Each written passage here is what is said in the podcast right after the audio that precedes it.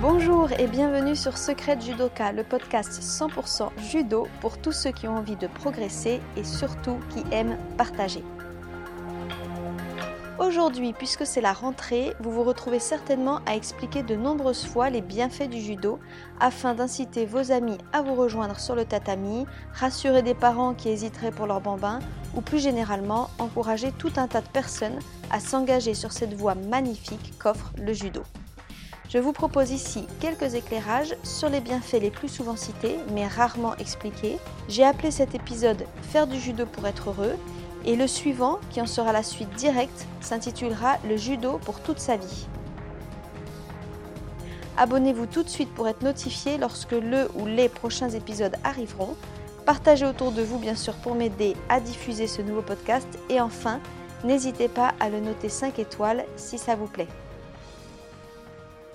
Comme je l'ai annoncé en introduction, durant cette rentrée et en tant que judoka, euh, vous rencontrez certainement des personnes qui vous demandent des conseils pour commencer le judo en tant qu'adulte ou bien pour leur enfant. Vous avez sûrement déjà vos réponses et en tout cas, je sais qu'on en trouve tout un tas sur Internet.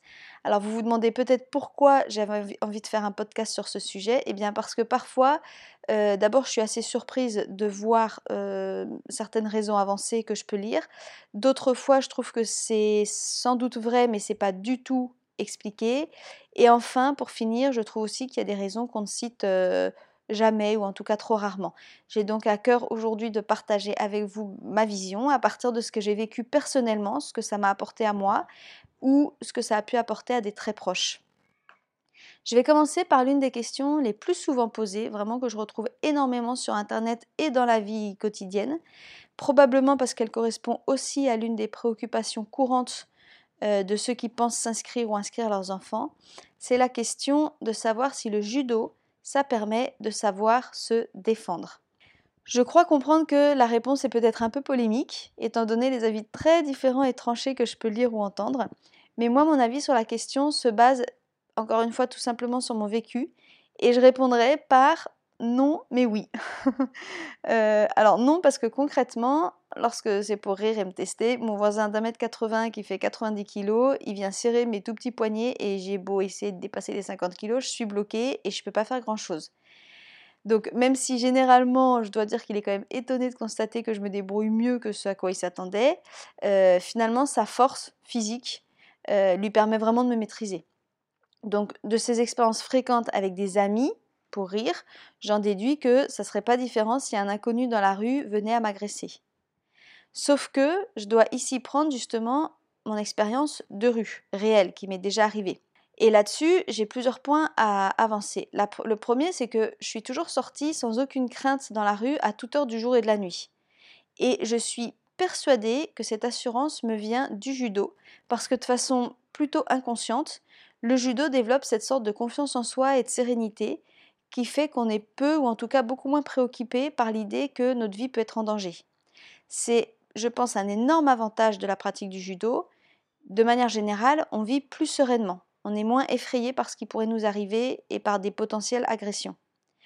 La conséquence directe de pouvoir sortir sans avoir peur, c'est que ça se ressent. Encore une fois, je suis sûre, vraiment sûre et certaine que par un subtil langage non verbal, on va dire, on éloigne les potentiels agresseurs qui ne ressentent pas dans un judoka une personne vulnérable qui serait bon d'attaquer. De manière générale, les agresseurs vont plutôt euh, euh, aller vers des personnes qu'ils sentent plus fragiles ou en tout cas des proies plus faciles. Le troisième avantage qui peut se voir dans la rue lorsqu'on pratique le judo, c'est la réaction au stress d'une agression. Quand on se fait agresser, vous le savez sûrement, le cerveau n'a absolument pas le temps de réfléchir et de se dire tiens, qu'est-ce que je devrais faire, qu'est-ce qui est plus malin de faire, euh, etc. Il n'y a pas de réflexion, c'est uniquement la peur qui guide et donc c'est des réflexes et des, automatismes qui se déclenchent sans qu'on puisse les maîtriser. Malheureusement, la peur n'est souvent pas le meilleur guide. Et c'est là que le judo va développer une agressivité qui est positive et euh, en fait, le corps va emmagasiner dans ses réflexes des réactions utiles à une agression. Par exemple, si je prends encore une fois mon exemple, il m'est arrivé deux fois de m'apercevoir qu'un voleur avait la main dans mon sac. Donc la première fois, c'était dans les escaliers d'une bouche de métro et la deuxième fois sur un passage piéton. Et les deux fois, je m'en suis aperçue vraiment très très rapidement dans la seconde ou les deux secondes. Et les deux fois, j'ai réagi de façon assez agressive, j'ai hurlé sur le voleur. Et d'ailleurs, les deux fois, les personnes m'ont rendu mes affaires. Donc la première fois, c'était mon portable, la deuxième, mon portefeuille. J'étais bien contente de les récupérer. Et ils sont partis, ils ont fui. Donc là, ça a été mon réflexe d'être assurée, forte, de pas me laisser faire, de prendre le dessus. En revanche, sur le troisième exemple, le dernier, dernier épisode qui m'est arrivé, ça s'est aussi passé dans la rue, c'était en pleine nuit, je rentrais seule, et en fait, il y a une bande de jeunes euh, garçons, visiblement assez saouls, qui ont commencé par me chahuter. Donc moi, j'ai accéléré le pas, j'ai fait l'indifférente, et ils ont continué de plus en plus jusqu'à m'encercler et, et me mettre un peu contre un mur. Au début, c'était toujours ce chahut un peu verbal. J'ai gagné du temps en discutant avec eux, et à un moment donné, il y a d'autres piétons qui sont passés, j'ai détourné leur attention, mais quelques, peut-être deux secondes, euh, vers ces, piétons qui passaient. Et ça m'a donné le temps de me décaler du mur et de pouvoir à nouveau retrouver la largeur du trottoir euh, qu'il me fallait pour marcher et, euh, et m'en aller. Donc finalement, ils m'ont laissé partir dans cette confusion. Et durant tout cet épisode qui a quand même duré de longues minutes, pas une seule fois j'ai réfléchi à ce que je faisais. C'était encore une fois des réflexes, c'était entre guillemets naturel ou en tout cas mon instinct qui parlait. Sur ce troisième exemple, je trouve que c'est intéressant parce que même si j'ai rien calculé, je m'aperçois qu'en fait, bah, contrairement aux deux premiers, j'ai pas du tout hurlé sur ces jeunes hommes qui étaient nombreux, euh, et au contraire, j'ai cherché à fuir tout le long. Donc c'est là que je suis convaincue que le judo m'a appris à adapter ma réaction la plus appropriée et de façon instinctive, dans le réflexe. J'ai jamais eu à vraiment me défendre concrètement parce qu'en fait, j'ai su montrer mon assurance lorsque c'était le mieux à faire et fuir et éviter la confrontation quand c'était de loin le plus intelligent. Mais encore une fois, tout ça sans y réfléchir. C'était comme un instinct. Et je suis convaincue que cet instinct a été entièrement formé par le judo. Donc si je conclus sur ce premier point, est-ce que le judo aide à se défendre? Moi je pense qu'il améliore sans aucun doute son assurance autant que la pertinence de nos réactions instinctives et que du coup ça diminue très très largement, voire peut-être ça annule les possibilités d'agression concrète.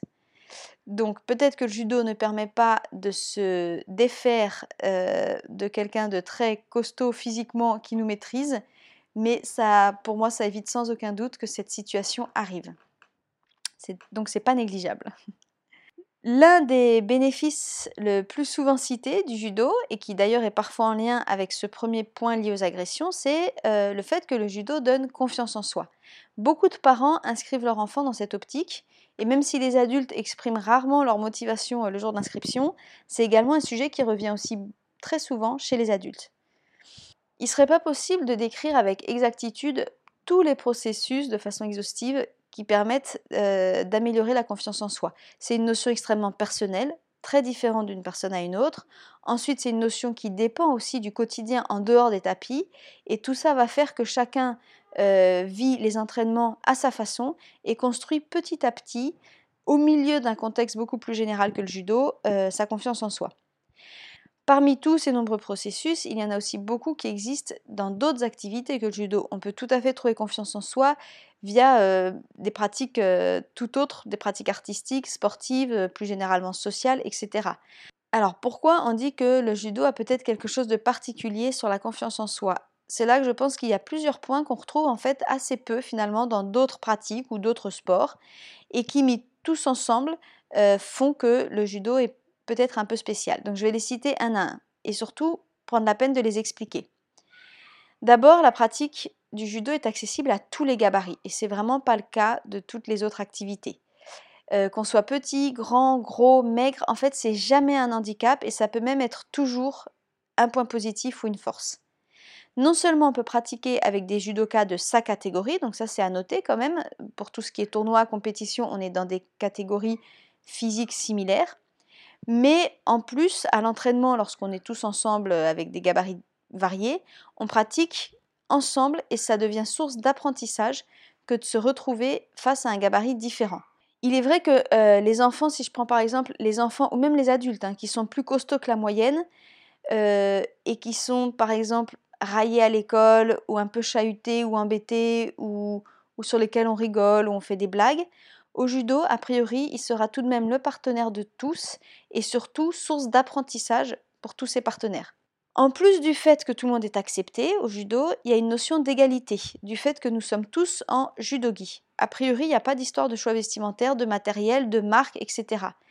Je rajoute le petit détail qui pour moi n'est vraiment pas anodin, le fait qu'on pratique tous pieds nus. Ça peut paraître euh, ridicule, mais en fait, euh, je trouve que c'est vraiment quelque chose d'assez fort sur l'égalité, parce que que ce soit de façon réelle ou symbolique, bah, finalement, les, les ingénieurs, euh, les médecins, le personnel de ménage, celui qui travaille à la poste d'à côté ou à l'école d'à côté, en fait, tous les métiers, toutes les catégories sociales, tout notre bagage culturel ou historique ou de famille fait que dans tous les cas, on aura toujours les mêmes pieds nus sur un tapis. Et ça, je trouve que pour moi, c'est, enfin, en fait, c'est vraiment un point très très fort qui nous met à égalité. Euh, enfin, pour les enfants particulièrement, je trouve que je crois que ça compte beaucoup. Le judo fait partie de ces disciplines qui se pratiquent uniquement durant l'entraînement.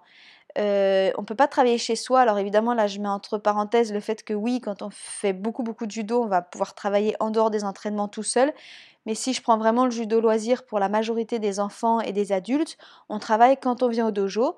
Et du coup, quelles que soient encore une fois nos origines sociales, notre style de vie dans la semaine, le fait que ce soit chargé ou pas chargé, ou qu'on ait une famille qui nous permette de, pratiquer ou pas, euh, le fait est que on va progresser au dojo et donc on est à égalité tous face à cette progression.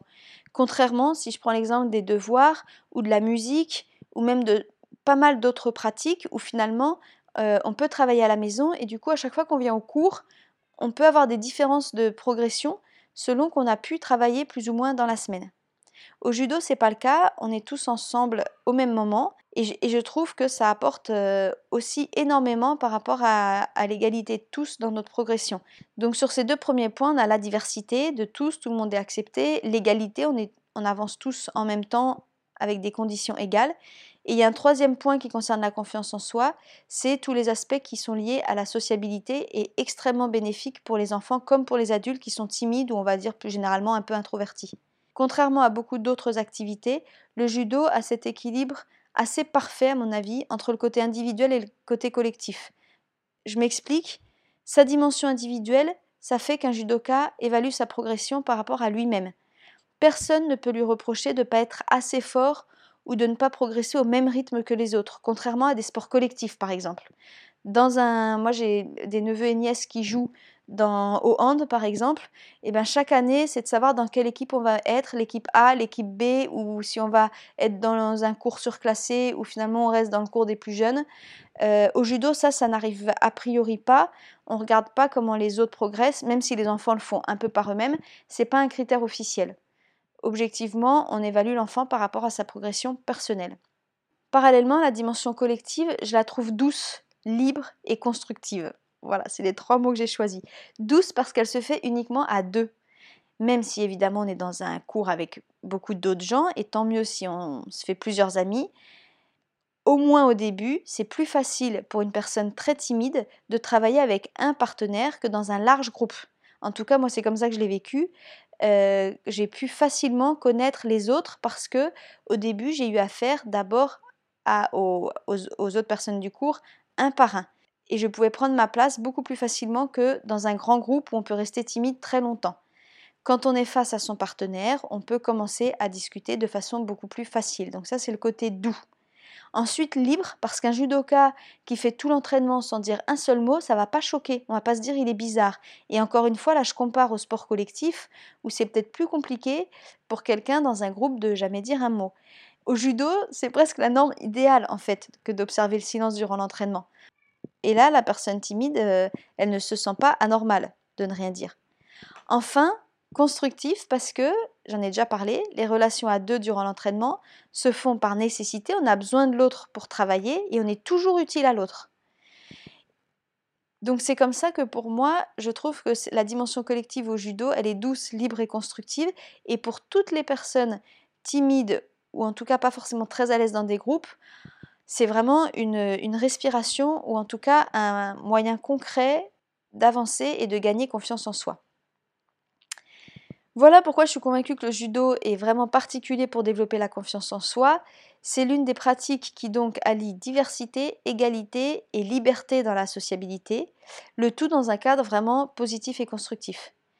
De mon expérience, euh, j'ai envie de dire, j'ai malheureusement souvent vu des enfants en difficulté dans les sports collectifs qui se sentaient un peu rejetés, qui se faisaient houspiller, qui avaient du mal à trouver leur place, qui enviait le leader du groupe.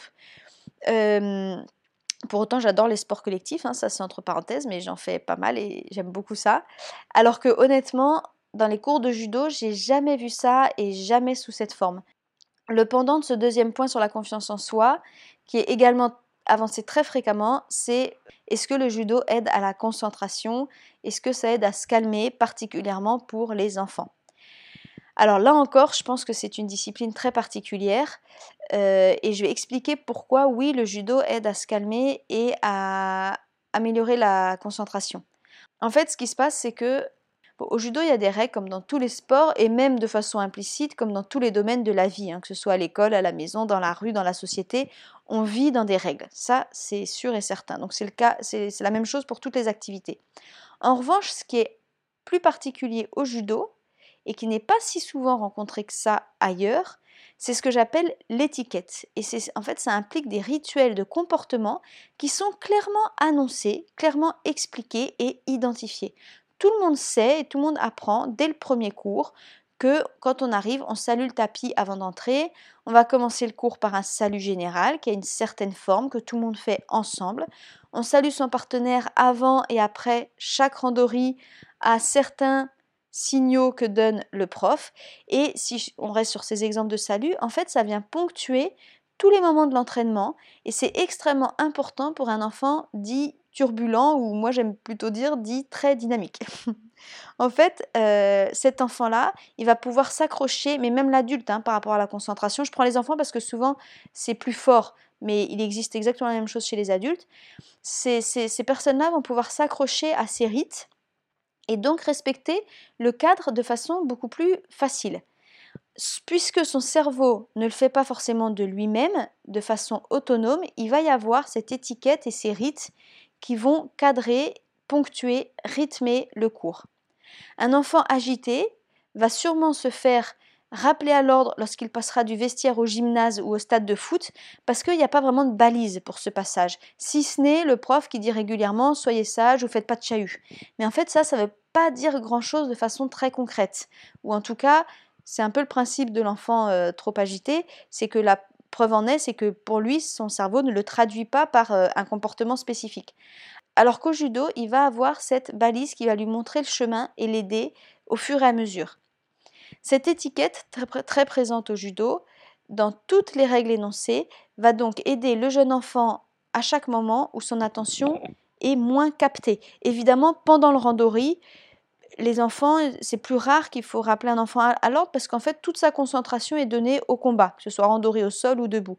En revanche, dans les moments entre les deux ou les moments où il faut écouter le cours, c'est là que c'est un petit peu plus difficile pour l'enfant qui est agité.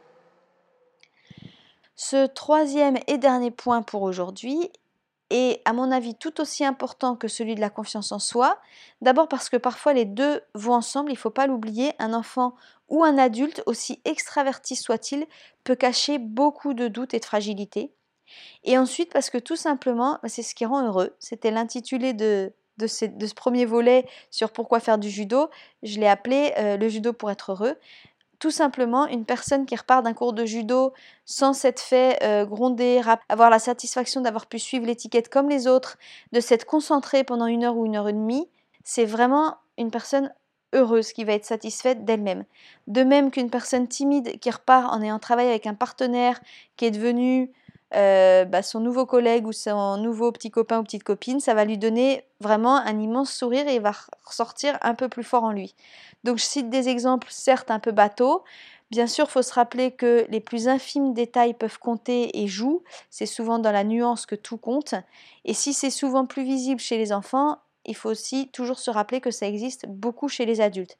Finalement, le plus important, comme le dit si bien Vincent Thébault dans l'interview de l'épisode 3, retournez écouter cet épisode si vous ne l'avez pas encore fait, le plus important dans le judo, c'est que ça rende heureux. Voilà, J'espère que cet épisode sur pourquoi faire du judo vous a plu. N'oubliez donc pas qu'il sera suivi dans les prochains jours du deuxième volet intitulé Le judo c'est pour la vie et que vous pouvez vous abonner pour recevoir ce deuxième volet mais aussi tous les prochains épisodes. Sur le site internet du même nom, Secret de Judoka, vous trouverez tous les épisodes en version article écrit. N'hésitez pas à commenter, partager, apporter vos propres points de vue et surtout votre expérience personnelle ou celle de votre entourage, que ce soit vos amis ou vos élèves.